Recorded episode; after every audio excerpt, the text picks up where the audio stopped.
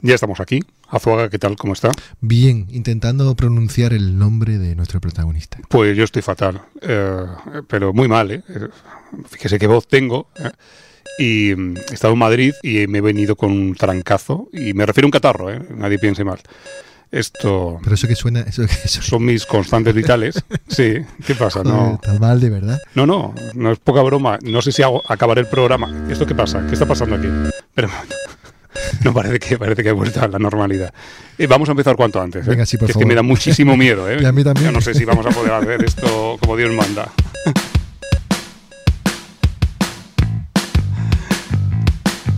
Bienvenidos, amigos, amigas, a este tablero enfermizo por mi parte. Eh, sí, no, no sé si podré. ¿eh? Voy a intentarlo, ¿eh? Seguro Voy a que puede, intentarlo. seguro que Venga, puede, venga. Roberto. Venga, va. clean ese agua, lo que sea. Bueno, bienvenidos, bienvenidas a una nueva partida, un nuevo encuentro aquí en las ondas en Hackeados. Tu podcast de ajedrez, ¿eh? Con todos ustedes, señoras y señores, un hombre sano, sano como un roble, es Manuel Azuaga, No se maestro. crea, no Sí, se sí. crea, no se crea que Sí. estoy tan sano.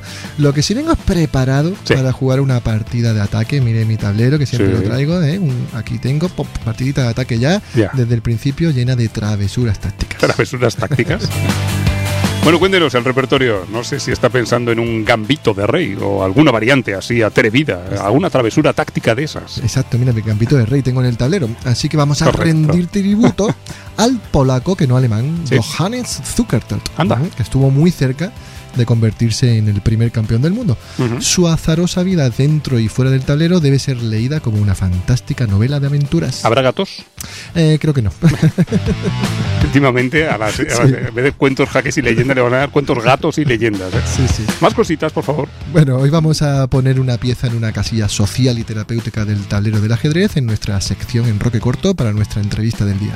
Y tendremos, como no, los consejos del maestro Luisón, repasaremos los mensajes de los oyentes, cada vez son más, y oiremos el saludo de un tipo muy, muy, pero que muy conocido, ¿no? Exacto, quizás sea Roberto una de las voces, mejorando lo presente No, con no, la suya, no, no, hoy no. más reconocibles y más auténticas del ajedrez. Bien, pues podemos empezar. Venga, vamos. Pues vamos a ello.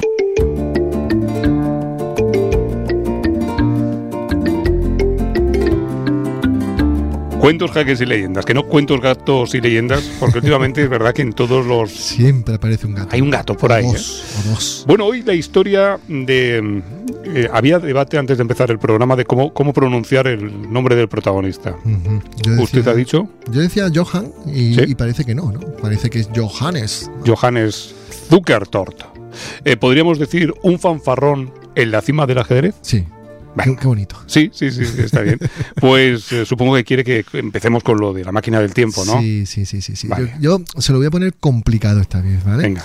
Antes de irnos a Breslau, que Ujú. es donde ellos hacían vida, ¿no? Digo ellos, la familia Zuckertot, Sí. que es la cuna casi de nuestro personaje del día, vamos a Sí. viajar un poquito más hacia atrás en el tiempo Sí, y le voy a pedir que teclee Bodenwerder sí. con W, 11 de mayo de 1720.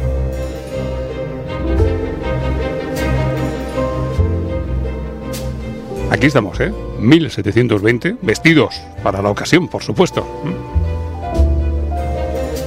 ¿Por dónde empezamos, maestro? Bueno, vamos a empezar por el papá, ¿no? Por el papá de, ¿Mm? de, de Zuckertort, pero antes le decía que vamos a viajar a esta época porque le quiero hablar de un tipo llamado Karl Friedrich Hieronymus, que fue un militar alemán del siglo XVIII sí. que cuando regresaba del campo de batalla siempre contaba alguna fanfarronada, ¿no? Había cabalgado sobre una bala de cañón, Sí. había viajado en globo hasta la luna, cosas así, ¿vale? Sí. Entonces, bueno, a partir de estas fantásticas narraciones, Eric Raspe, el escritor, eh, un hombre, digamos, también dudoso, que fue científico, traductor, otras muchas cosas, escribió las aventuras del barón Munchausen. Hombre, las aventuras del barón Munchausen. Qué personaje, ¿eh? Un tipo que solo eh, tenía que pronunciar su nombre para que todo, de pronto, se tornase mágico. ¿Quién es este? Ni idea, algún viejo lunático. Es el varón de Munchausen. Oh, comprendo. El verdadero varón de Munchausen. Sí, exacto. ¿Puedo saber quién sois vos? ¿Vais a decir alguna última frase famosa? Aún no. Aún no.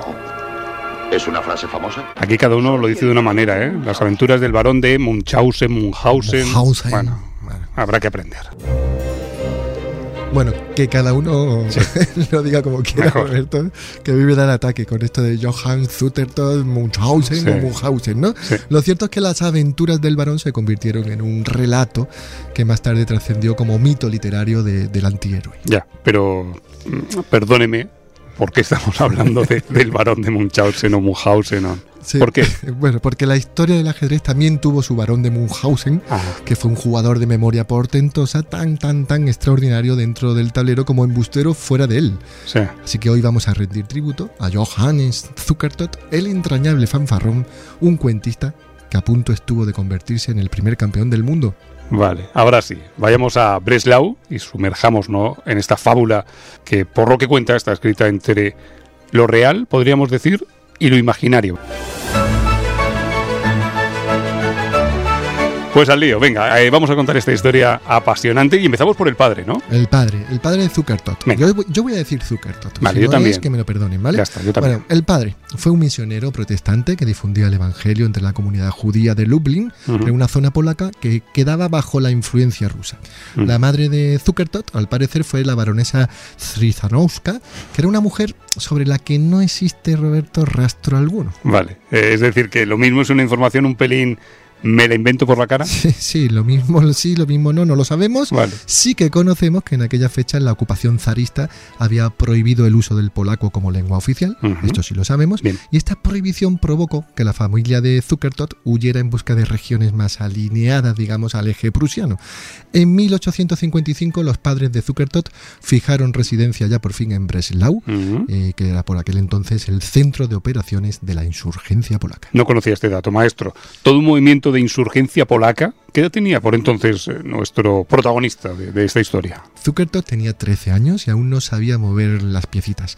Tampoco sabía que Breslau era la cuna de Adolf Andersen, uno de los ajedrecistas más fuertes que había en aquella época, y tampoco sabía que pronto se iba a convertir en el más adelantado de sus alumnos. Un poco tarde, ¿no? Para aprender a, ajedrez. Leo además por aquí que Zukertot eh, aprendió a mover en casa, con su padre y con su hermano. Y un poco más tarde en el club de ajedrez de Breslau perdió todas las partidas. ¿Fue así, maestro? Sí, señor. Así, así que fue una derrota mayúscula. Aquello, aquello fíjese, Roberto, que, que actuó como la yesca en su orgullo, ¿no? O sea, al punto que, que él se prometió no parar de estudiar hasta que comprendiese bien los secretos del juego y no le volviese a ocurrir aquello de, de perder todas, ¿no? Eh, Johans entró entonces en contacto con Adolf Andersen, que fue el mentor de las jóvenes promesas, y se hicieron muy buenos amigos. En 1867, apunte la fecha, Zukertot se traslada a Berlín porque gracias a Adolf Andersen se convierte en el coeditor de una publicación, una revista de ajedrez muy leída. Zukertot y Andersen, por tanto, se hicieron tan tan amigos, Roberto, que el propio Zukertot se jactaba de haber jugado más de 6.000 partidas contra su maestro.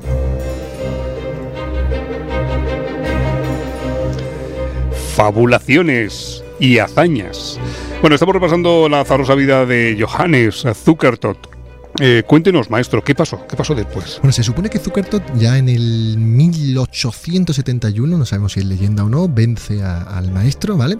Pero lo mejor y lo peor está por llegar, que es lo que, lo que viene ahora, ¿no? Mm. Eh, Zukertot, de verbo grácil, presumía en público de haber protagonizado todo tipo de méritos, de aventuras, era, ya sabes, un Munchausen del ajedrez, Mm. y supuestamente se había licenciado en química y psicología, supuestamente. También se había doctorado en medicina en la Universidad de Breslau. Mm. Soy médico, soy médico, decía él. sí, ¿no? sí, Y- pero lo cierto es que en 1867 la universidad le dio de baja debido a sus reiteradas ausencias. Y aún así era conocido y hoy aún se le conoce como Doctor Zukertot. Doctor Zukertot, supongo. Tengo por aquí anotado, maestro, algunas habilidades de- del protagonista de Zukertot. Eh, Él, él decía que era un gran espadachín, Sí, lo decía. que era el más diestro con la pistola, También. tenía buena puntería, Sí. y que era invencible jugando al whist y al dominó. El Whist, debo aclarar, Roberto, que era un juego de Sí, cartas. de ¿vale? cartas, de es, cartas. es. Era también capaz de, de hablar, atención, ¿eh? 11 idiomas 11 solo. y eh, recordar cada partida, cada partida de ajedrez que jugaba o que jugó. Eso, de toda la lista, lo último me lo creo, ¿eh? lo, lo otro lo pongo un poquito ahí en, en la tela de juicio. Según John Howard Taylor, un ajedrecista que jugó muchas veces contra nuestro protagonista en, un, en una especie de bar Simpson Divan que, que existía en Londres, eh, para Taylor, digo, Johannes era en su juventud, y abro comillas, un lector incansable que dedicó noches enteras a la adquisición de información literaria. Estaba muy familiarizado con la historia inglesa, con los mejores clásicos, con Shakespeare, y era capaz, era capaz de aprender italiano para leer a Dante, ¿Mm? español para leer a Cervantes y sánscrito para rastrear el origen del ajedrez. Madre mía. Bueno, vamos a ir a un encuentro fundamental y así que nos trasladamos, si le parece, maestro, al, primer match, eh, de, primer encuentro eh, de Zuckertot y con el gran maestro Wilhelm Steinitz. ¿Lo he dicho bien? Steinitz. Vale. Eh, tengo por aquí una fecha anotada y dice año 1872. Vamos a ella. ¿Es correcto? Sí, Venga, vamos a ello.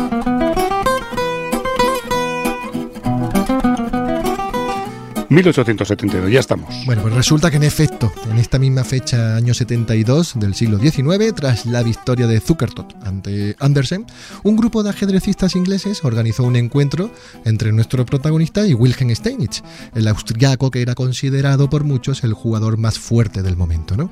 El propio Zukertot confesó que este evento eh, le había cambiado la vida y desde ese mismo año se quedó a vivir allí en Londres y poco después se convirtió en ciudadano del Imperio Británico. Pero creo, maestro, que el duelo contra Steinitz lo perdió Zukertot de forma aplastante tan aplastante como aquella primera vez en la que empezó a jugar al ajedrez, ¿no? Solo una victoria, siete derrotas, cuatro empates.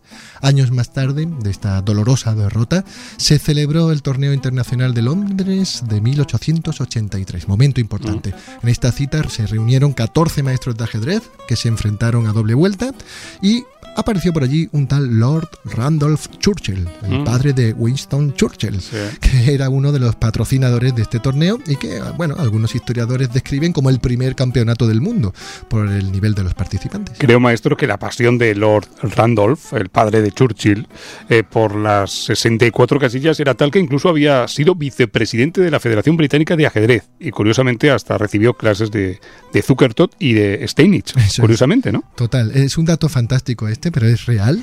Y el padre de Winston Churchill trabó buena amistad con los dos. ¿eh? De hecho, eh, cuando Zuckertot y Stein se enfrentan en uno de los duelos directos del torneo de, 1883, aparece Lord Randolph Churchill, se presenta por sorpresa en la sala de juego y le dijo a Wilhelm Steinis, con su permiso, veré la partida desde aquí. Bueno, la pregunta del millón, ¿qué pasó? Eh, ¿Quién ganó la partida, maestro? Bueno, Zuckertot logró la victoria por fin del torneo de Londres, bien por, nuestro fanfarrón, por delante ya de Steinis, que era lo que él quería, ¿no? Al que sacó además tres puntos de ventaja, ¿no? El inicio del campeonato de Zuckertot quizás haya sido el más impresionante de la historia del ajedrez, porque logró 22 puntos sobre 23 posibles. No está mal, ¿no? No, no.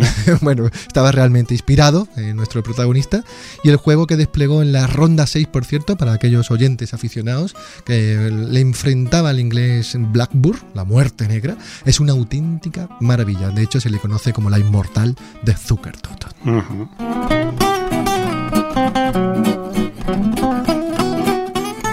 Bueno, es cierto también que en el último tramo del torneo, Roberto, Zuckertot ya aflojó, ¿eh? mm. perdió tres encuentros seguidos, pero su salud era débil y eh, tenía un gran esfuerzo mental, por supuesto, pero es que además sabemos hoy que jugó drogado las últimas rondas. ¿Cómo? ¿Qué?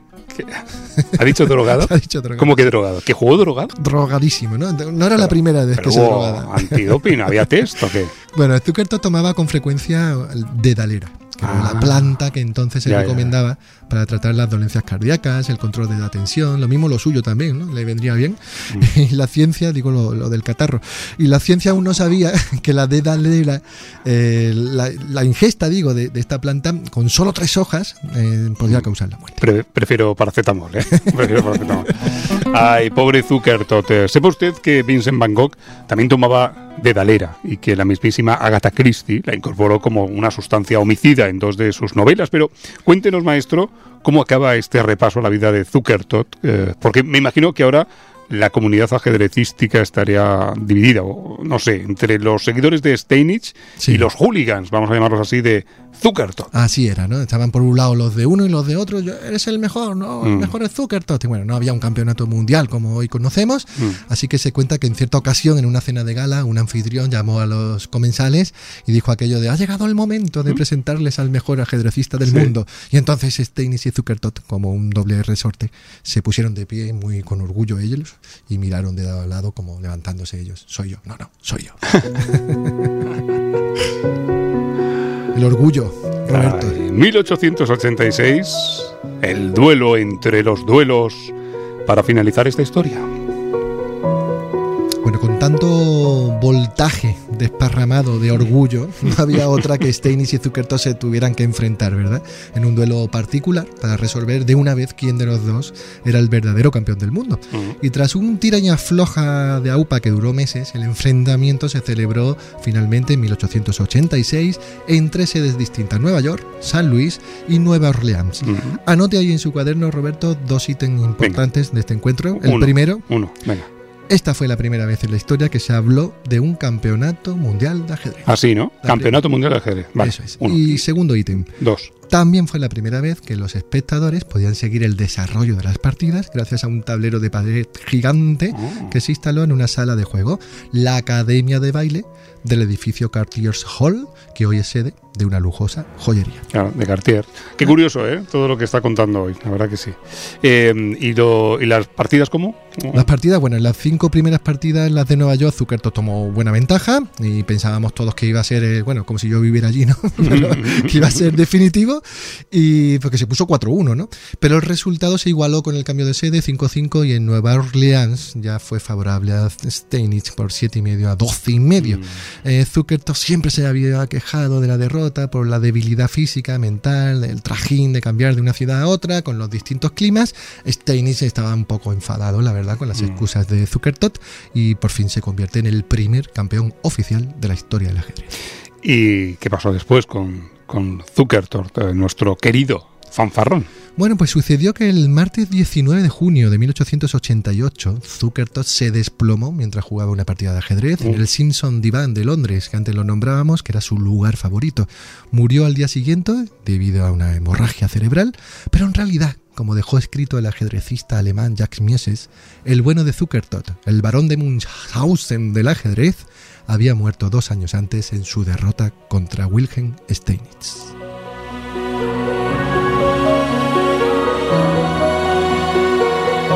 Y hasta aquí una historia de un fanfarrón que no, no acabó bien. La historia no. la Bueno, historia- todas, todas las historias acaban así. es verdad. Yo estoy, estoy mejor, ¿eh? Sí, ya le veo. No.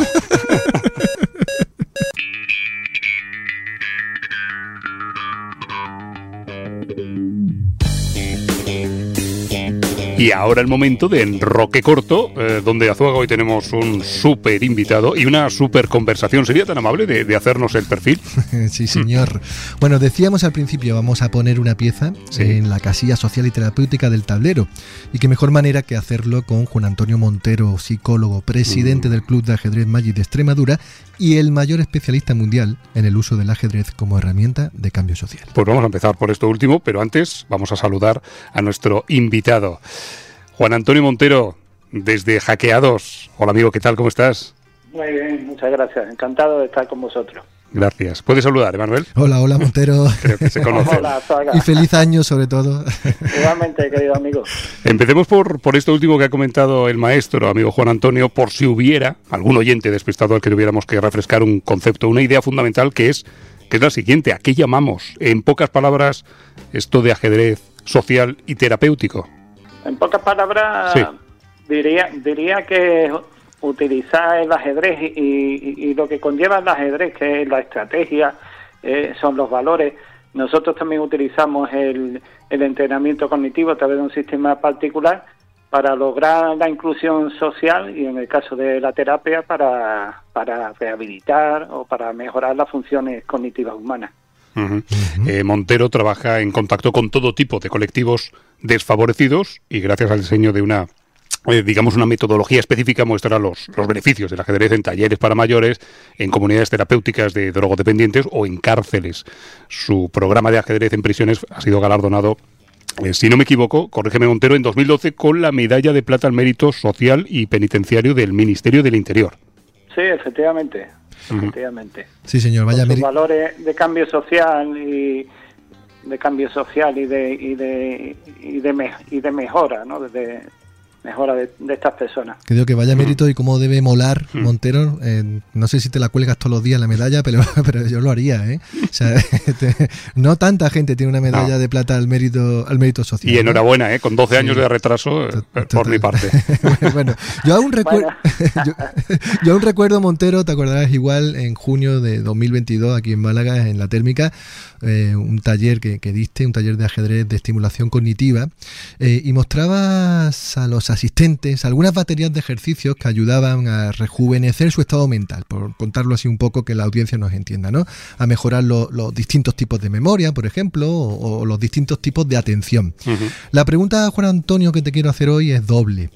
¿Cómo vas diseñando estos ejercicios? ¿Cuál es tu inspiración? No sé si tienes un modelo para ir añadiendo diagramas en función de qué objetivos quieres trabajar.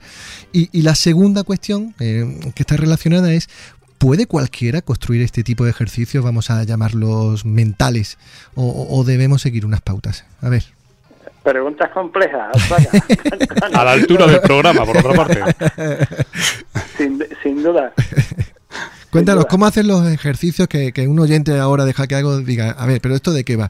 Eh, problemitas en, un diagrama, pero con un objetivo, ¿no? Sí, ha, pasado, creo que ha pasado ha, tenido una evolución. En un principio nosotros eh, nosotros diseñábamos los ejercicios en cierto modo sobre la marcha, es decir, eh, los talleres de talleres muy variados, ¿no? Habéis, habéis comentado adicciones, pero también también tenemos talleres de, de Parkinson, de personas con síndrome de Down, de trastorno mental grave, es decir, tenemos muchos talleres donde donde hay muchas necesidades cognitivas. Entonces nosotros íbamos, en cierto modo, eh, sobre la marcha, en los propios talleres íbamos creando talleres, y digo nosotros porque era servidor de ustedes, pero con, con mi equipo de, psicólogos y monitores que siempre he tenido en el MAGI, siempre estupendo, y diseñábamos esos ejercicios muchas veces sobre la marcha y después lo etiquetábamos, es decir, llegábamos a nuestro, a nuestro despacho y y concluíamos este ejercicio realmente un ejercicio pues de atención focal o de atención selectiva y pensamos que puede ser de búsqueda visual. Y entonces, eh, así, es decir, empezamos un poco desde la práctica hacia la teoría. Ya el sistema ha evolucionado mucho y ahora realmente es completamente al revés. Ahora ya eh, creo que hemos perfeccionado mucho el, el sistema, la mecánica las mecánicas de la, de la realización de ejercicios y ahora es completamente al revés. Ahora pensamos, vamos a crear un ejercicio, una, una, serie de ejercicios de búsqueda visual dentro de la atención selectiva, nos lo planteamos y ahora ya, pues en su caso, pues lo llevamos, lo llevamos al taller. Eh, es decir, que ha cambiado, ha cambiado el sistema. Habéis cambiado la dirección, ¿no? La dirección de, de, lo teórico a la práctica habéis pasado casi que, al contrario, ¿no? Yo tengo aquí en el estudio, mientras hablas, Montero, un tablerito de ajedrez. Sí, Roberto, puede dar fe. Si en algún momento se te ocurre, esto ya sé que es una prueba nunca nunca vista en, las ondas, pero si se te ocurre el, poder decirme eh, dónde puedo colocar alguna pieza, me lo dices, ¿eh? que yo lo hago aquí in situ, ¿vale? lo digo porque tengo un tablero de verdad, ¿eh? Sí, no, no, es broma, no es siempre va ¿eh? con el tablero.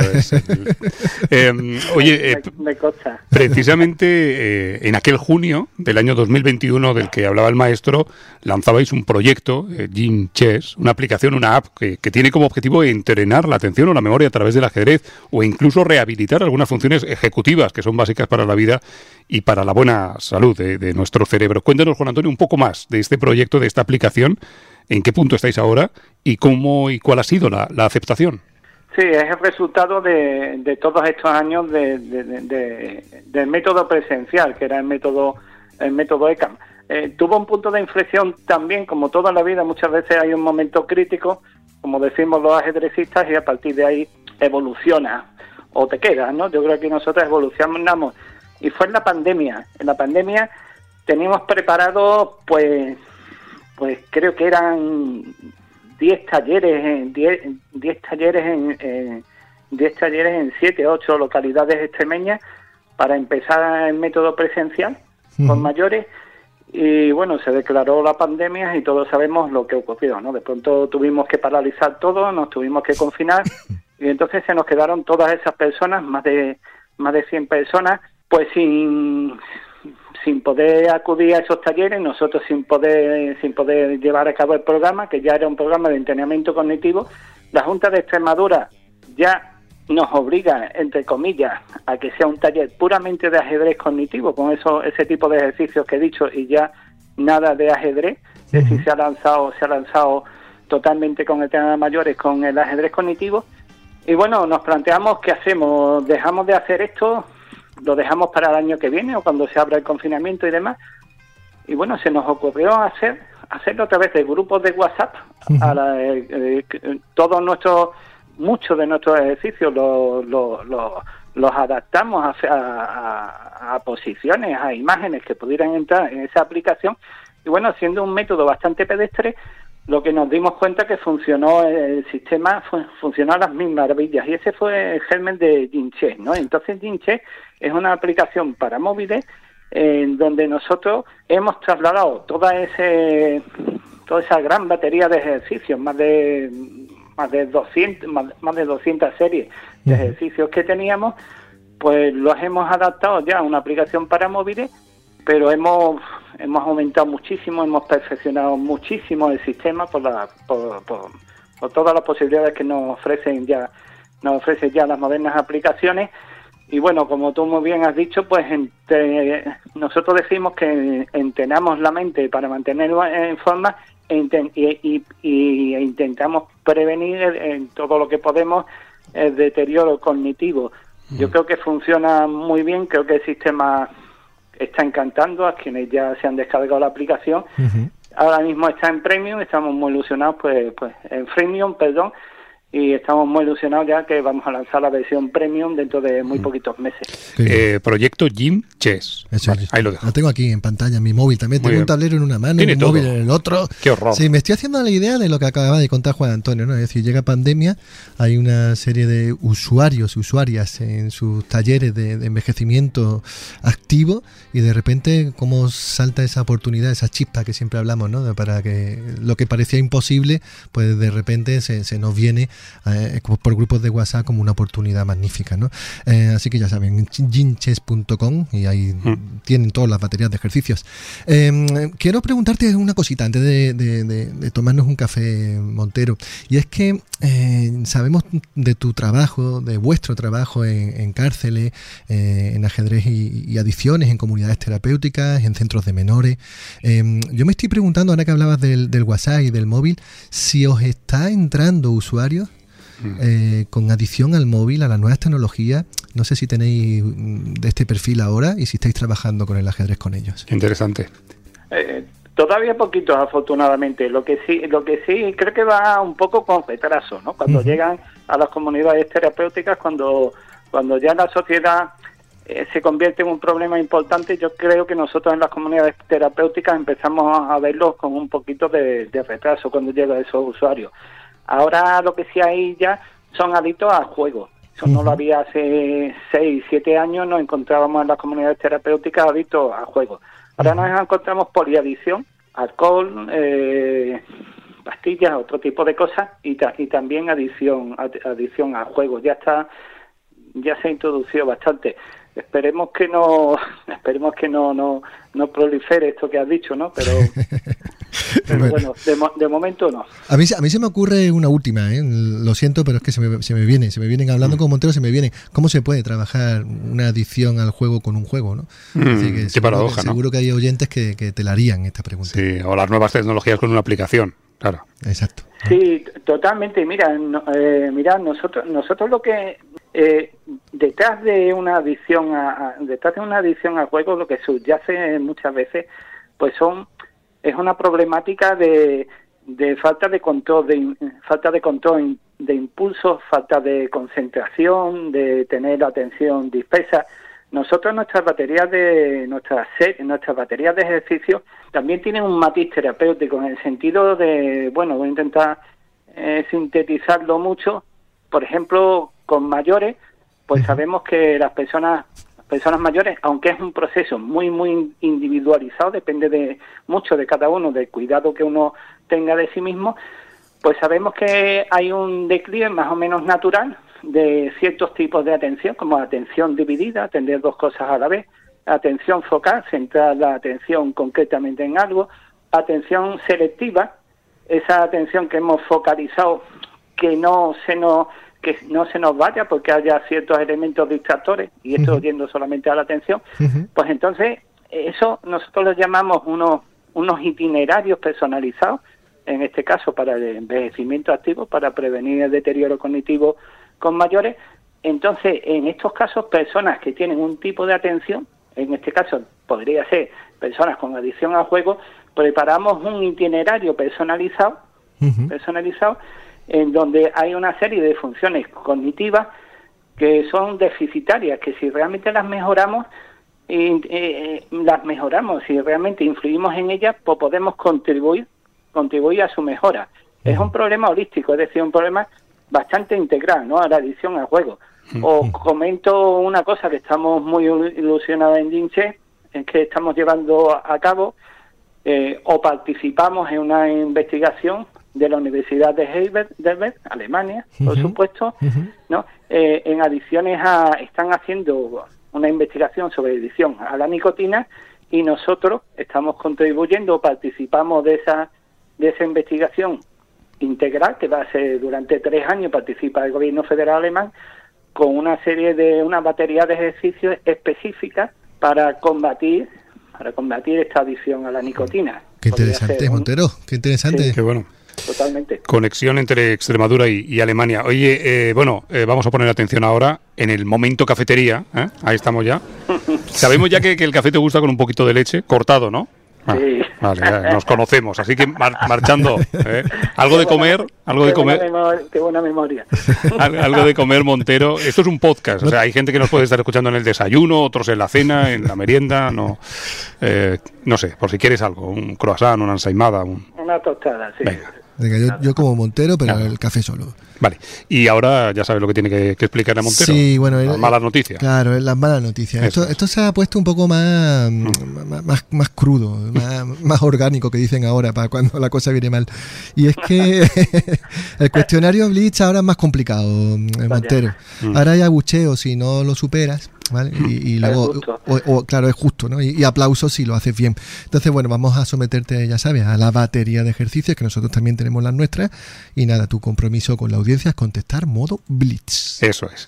Pues nada, adelante. Bienvenido a nuestro cuestionario Blitz de hackeados, el tercer grado más incómodo del mundo podcast. Hoy en el potro de tortura, Juan Antonio Montero, un experto, muy experto, y en un instante, un experto en apuros. Cuestionario Blitz. Eh, venga, empecemos como solemos hacer, de momento con mucha cortesía. Eh, Montero, ¿blancas o negras? Blanca. Venga. Muy, qué blitz, qué blitz te veo.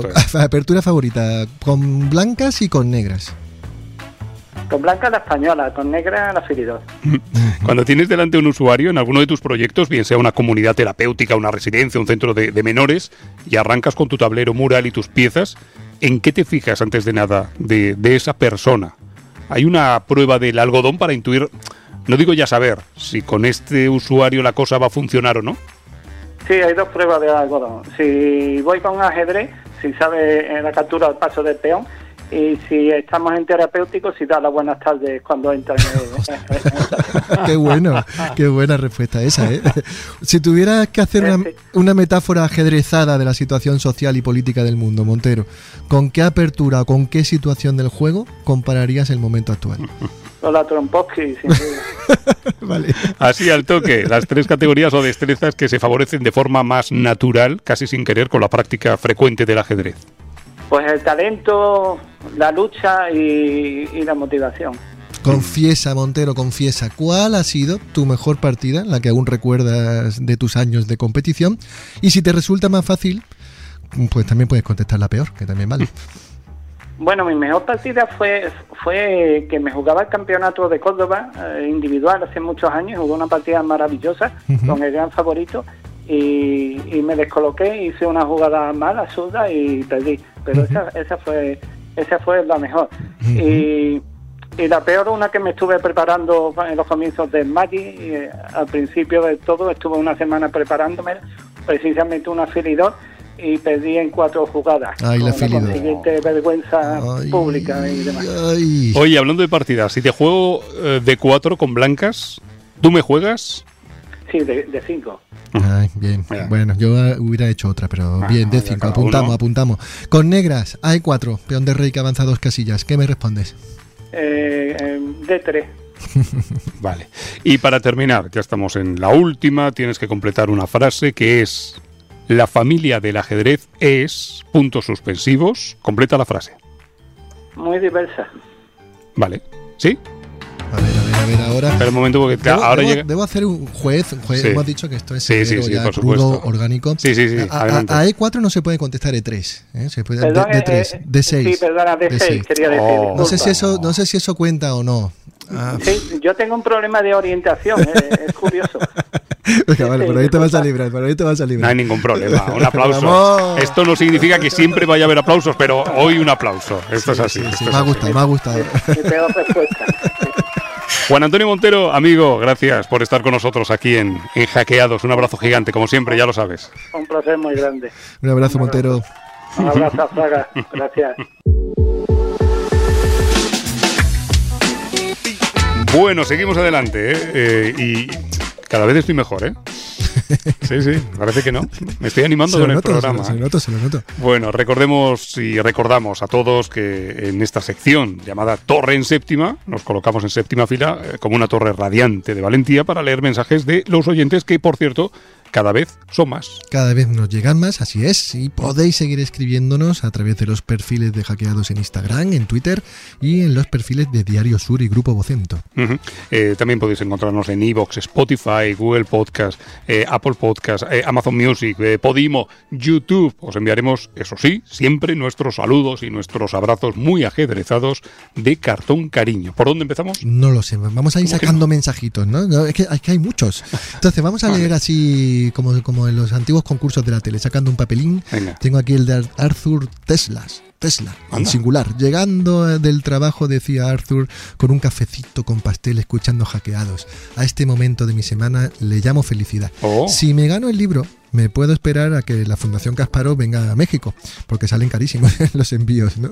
Casi siempre los paso a saludar en los seminarios que dan en Ciudad de México. Saludos, maestros Roberto y Manuel. Pues un saludo Arthur hasta, hasta México, un saludo transoceánico. Eh, leo por aquí Gerardo Ríos Valdivia, dice, qué alegría descubrir este podcast, suelo oírlos para ir a trabajar, eh, pero no me he resistido a ir empezando durante el fin de semana. Bien, Esto ocurre, los publicamos el viernes y hay gente que, que tiene prisa, claro, normal. Bien, un saludito, Gerardo. Saluditos. Bueno, tengo aquí uno de Anónimo. Sabes que siempre tenemos Mm. un Anónimo. Eh, hoy es el que toca. Los escuchamos con mucho cariño desde Uruguay. Muy bien. Enhorabuena. Saludo, pues, saludos a Uruguay. Eh, Pablo Coroas eh, dice, fantástico programa enigmático, supongo que se refieren al último. Dice, ¿para cuándo una reseña y entrevista de a Faustino Oro o a sus padres? Bueno, pronto, pronto. Estamos en ello. Estamos en ello, Pablo. Le daremos la Estamos sorpresa. trabajando en ello. Tenemos a Jabalí Blanco. Anda, qué mira, bonito. Como, como, mm, la canción, ¿verdad? Bueno, saludos desde Getafe, de un nuevo descubridor del ajedrez. Muchas gracias por regalarnos cada semana un programa. Postdata. Si me toca alguno de los libros de Manuel, prometo leer también aquel que no me toque. Muy bien. Eh, Anónimo dice, pedazo de programa, estaba deseando poder engancharme a un podcast de ajedrez y habéis cumplido mis expectativas con creces. Enhorabuena por vuestro trabajo y larga vida a vuestro podcast. Ole. Jaque captura amenaza. No, no, no, no. No, no, ya dijimos la semana pasada que no, Exacto. no se cuenta nada. Exacto. Ya lo hemos Aquí explicado. tengo un no así puesto con, con, con-. No contamos, Vale, ¿vale? Por venga. tanto, vamos a leer la pregunta, eso sí, de Damián González, desde Madrid. Muy bien. Que, de- que nos preguntaba, ¿cuál ha sido técnicamente hablando la peor partida de la historia y qué enseñanzas podemos sacar de ella? Pues escuchamos Gracias a Damián González por su pregunta. En realidad es muy difícil saber cuál ha sido la mejor partida de ajedrez de la historia, pero la peor es más sencillo de responder. En realidad son las peores, son todas aquellas en donde se ha producido el mate del loco, que es la manera más rápida en que se puede perder una partida de ajedrez, avanzando el peón de F uno o dos pasos y el peón de G dos pasos en las dos primeras jugadas con blanca, permites a la dama enemiga venir a la casilla H4, siempre que el negro le haya abierto paso a la dama, y dar jaque mate. No existe un mate en menos jugadas, por lo tanto es la, la peor manera en que se puede jugar una partida, la manera más breve de perder una partida. ¿Y sobre qué lección podemos extraer de esa partida? Pues que mejor no mover el peón F en las primeras jugadas. Luisón, Luisón, es que he visto que Magnus Carlsen lo hace. Bueno, pues cuando seas tú Magnus Carlsen, lo haces también. Qué grande, Luisón. Total. Yo me apunto ya a la, a la peor partida de la historia. Ahí, ahí estaría yo, ahí estaría yo.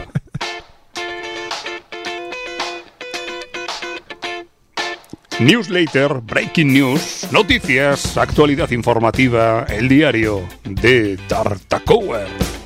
Tengo un titular aquí que dice Carlsen, campeón de ajedrez, rápido y blitz. Sí, es que la- lo ha vuelto a hacer. ¿Qué está ¿no? pasando El con, este, noruego con lo- este hombre? Está todo el mundo vuelve. flipando. Lo vuelve a hacer, ¿no? Está, está como sabéis, pues, bueno, retirado del- del- Mm. de la disputa del campeonato del mundo clásico, pero él sigue jugando, ¿no? De hecho, él sigue siendo el primer jugador en las listas FIDE, en el Mm. ranking, sigue siendo el número uno del ajedrez, por, por mucho además, con mucha diferencia de Elo, y, y acaba de ganar de nuevo el, el campeonato del mundo Blitz y el campeonato del mundo rápido, ¿no?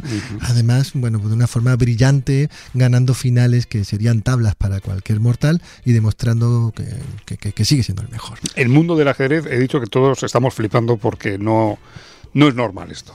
No, no, no, no. O De sea, hecho, es completamente histórico. una cosa estratosférica lo que Claro. está haciendo, ¿no? Hay un palmarés por ahí que, que, que- que, bueno que se puede buscar por, por Twitter Mm. y Facebook y tal, y, y, bueno se ve lo que lo que ha ganado este hombre es, es impresionante, ¿no? Entonces bueno pues estamos disfrutándolo, estamos viviendo el nuevo cyborg del ajedrez que es Magnus Carlsen. Eh, Podemos decir que el mejor jugador de, de la historia, quizás. Sí, sí, sí, eh, así lo digo y mantengo y me y- y es más discutiría amablemente, Mm. por supuesto, con cualquier oyente que diga lo contrario.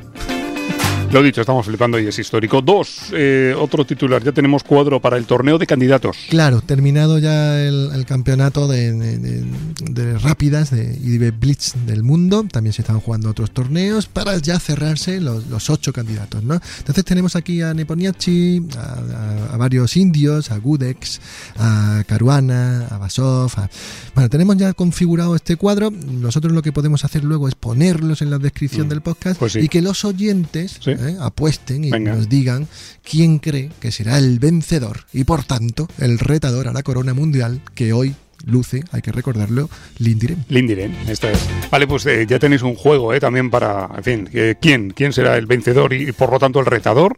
Pues nada, dejadnos vuestros comentarios. Y tercera noticia, el sorteo de los dos libros, uno de cuentos, jaques y leyendas y otro, más cuentos, jaques y leyendas. Aquí los tenemos ya firmaditos, falta solo ponerle el nombre, ¿no? Correcto. A uno y a otro. Vamos a ampliar, tenemos buena noticia, vamos Bien, a ampliar el plazo. bien. Hemos pensado que vienen reyes, que, bueno, no sé, ¿no? Mm. Que un poquito de... Unos días. Sí, de gentileza también por nuestra parte. El lunes 8, si le parece, cerramos cupo y ya sabéis, os suscribís en iBox, os dejáis un comentario, nos llamáis guapos, hermosos y esas cosas y entráis en el sorteo. Vale. Ya está. Guapos y hermosos en nuestro ambiguo, en la gran diagonal. Eh, ese momento de- y ese espacio de saludos de un personaje del mundo del ajedrez eh, que nos envía y, y que además mm, viene acompañado de una, de una pregunta. Eh, ¿Quién y, y qué? Decíamos que era una de las voces, mejorando lo presente con la suya, Roberto, no, no, no. más reconocibles y auténticas del ajedrez. Estoy seguro que todo el mundo va a saber quién nos manda este saludo. Muy buenas a todos, soy el gran maestro Pepe Cuenca y quería mandar un abrazo a todos los oyentes del programa Hackeados.